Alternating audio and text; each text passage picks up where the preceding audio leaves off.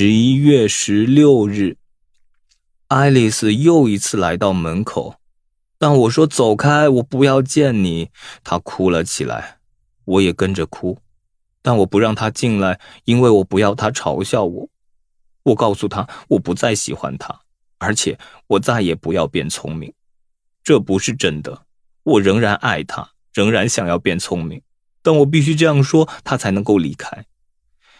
穆尼太太告诉我，爱丽丝带了更多的钱要来照顾我，并且付房租。我不要，我必须要去找工作。拜托，拜托，不不要，不要让我忘记怎么读和写。